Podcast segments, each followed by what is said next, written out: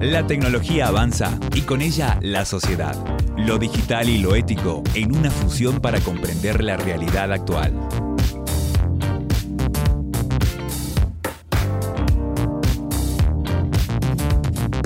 ¿Qué tal? ¿Cómo les va? Bienvenidos a Vida Tecno. Estamos en el podcast que pertenece a la Cátedra de Ética Profesional de la carrera de Comunicaciones. Los saluda el profesor Fernando González y hoy el tema tiene que ver con presentar un libro que he conocido hace muy poco tiempo y también es un libro de este año, de este año 2021. El libro se llama El dilema humano del Homo sapiens al Homo tech.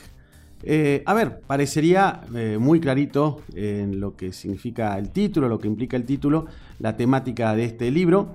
Eh, que me ha interesado por fundamentalmente dos razones. Una por la novedad, porque es un texto de hace muy poco tiempo, de este año como les decía, de hace un par de meses atrás. Lo escribe un autor argentino, Joan Wyck, que se ha dedicado a la investigación fundamentalmente de la relación entre tecnología y sociedad. Y en este libro aborda, que es, de paso digo, su segundo libro, una cuestión que a todos nos está preocupando y nos está llamando la atención. Y esta es la segunda eh, razón por la cual eh, accedo a este libro, que es eh, cómo va a ser nuestra vida cotidiana después de la pandemia, en lo que se llama la pospandemia, que dicho sea de paso, también hay sectores de la humanidad que todavía están viviendo esta, este fenómeno tan desgraciado de esta enfermedad eh, mortal y peligrosa, lo están viviendo con diversas intensidades. Por lo tanto, no es válida una generalización de tipo así absoluta, mucho, ni mucho menos.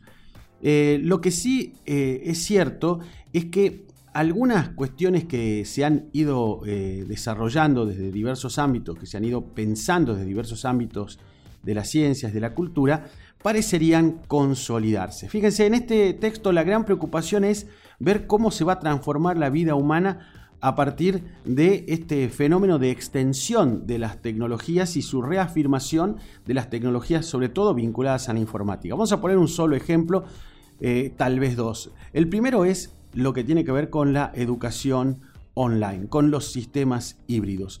Eh, donde se combinan aspectos presenciales y aspectos online. Lo que este autor va a señalar es, bueno, en qué medida esto va a ir no solo considerando o consolidando un nuevo modelo educativo, sino cómo va a influir en nuestras relaciones humanas, en nuestra forma de interpretar también la realidad. Eh, se habla de el año cero, este año a partir del cual muchísimas actividades no van a volver a ser como eran antes de esta pandemia.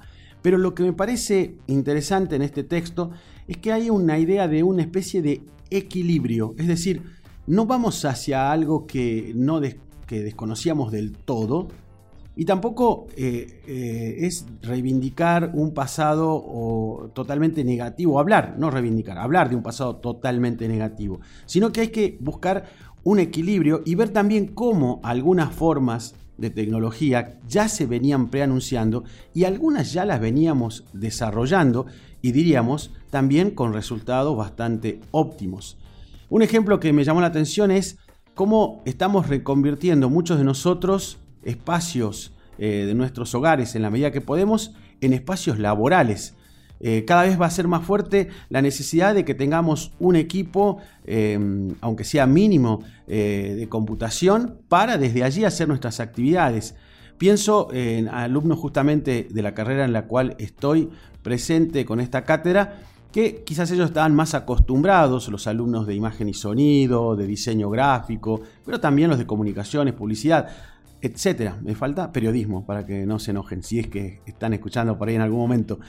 Eh, para ellos quizás esto venía más acorde a su profesión, pero hoy estamos hablando de que un profesor, un contador, un abogado podrá llevar su oficina a su casa y eso implica una transformación también de su hogar, de una parte de su hogar, de sus tiempos, ni hablar de sus tiempos. Pero esta cuestión de una tecnología que irrumpe, dice el autor de este libro, eh, no solamente, repito, va a hacer que entendamos un nuevo dispositivo, que dicho sea de paso, es mucho más necesario ahora.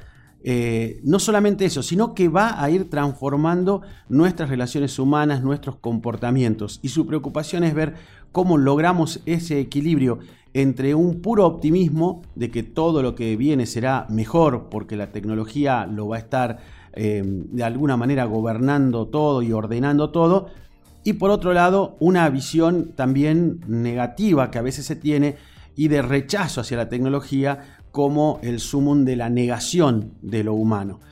Otra etapa nueva se inicia en la humanidad, ciertamente. Eh, hay una gran coincidencia en esto. Hay desniveles sociales, sociológicos y económicos, lo han estado siempre, podríamos decir, y quizás en algunos sentidos se acentúan más, sobre todo en lugares donde el acceso a la tecnología, a los dispositivos tecnológicos, es mucho más compleja por la falta de recursos económicos.